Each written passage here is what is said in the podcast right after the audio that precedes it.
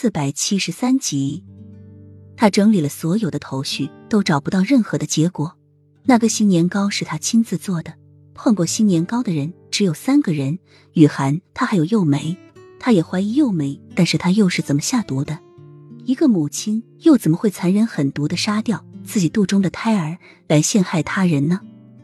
他一件件的否决道：“唯一的可能就是有人故意在中间挑事，从中作梗，以达目的。”后来他的太子宫又无端的被烧，恰好那时又没不在太子宫中，而他会轻功带着小西子从中逃了出来，而很多人都在太子宫被烧的事件中死了。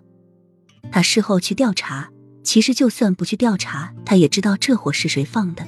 如果不是父皇临死前对他说的话，他母妃还有太子宫的仇，恐怕早已报了。如今他身为皇上，一举一动都被人注视着，他不可以再像左王爷那时动用暗卫的力量去杀人。而且在这高手如云的深宫中，可谓真的是如履薄冰。太后能从一个妃嫔爬到如今的位置，就说明她也不是一个省油的灯。他训练安慰，他就不能训练细作吗？这些年，他一直都在寻找机会，他们除掉。但是这些年，他们却出奇的平静，没有任何的动作。这次齐王爷造反事件，他们亦没有参与进来。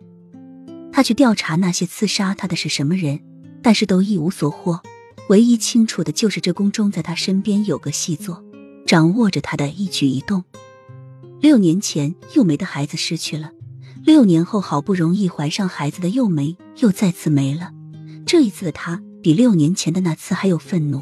他做了那么多的准备，在幼梅和孩子身上倾注了无数的心血，可是到最后，孩子还是没有保住。如果换做别人，他早就将他碾成肉末，丢去喂鸡。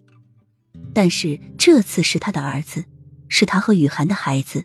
又没肚中孩子是他的骨肉，雨涵的也是。六年前，他让他蒙冤而死。六年后，他不能再犯同样的错误。他极力忍耐着内心的痛楚，而随时要爆发出来的火焰。他强迫让自己冷静下来，自己的分析着整件事情。但是太子宫的两个人都说是太子所为，而且事情很顺理成章。太子本来就很不喜欢皇后，皇后去接近他，要拉他的手。学过武功的他拒绝，还狠狠的推了一下皇后。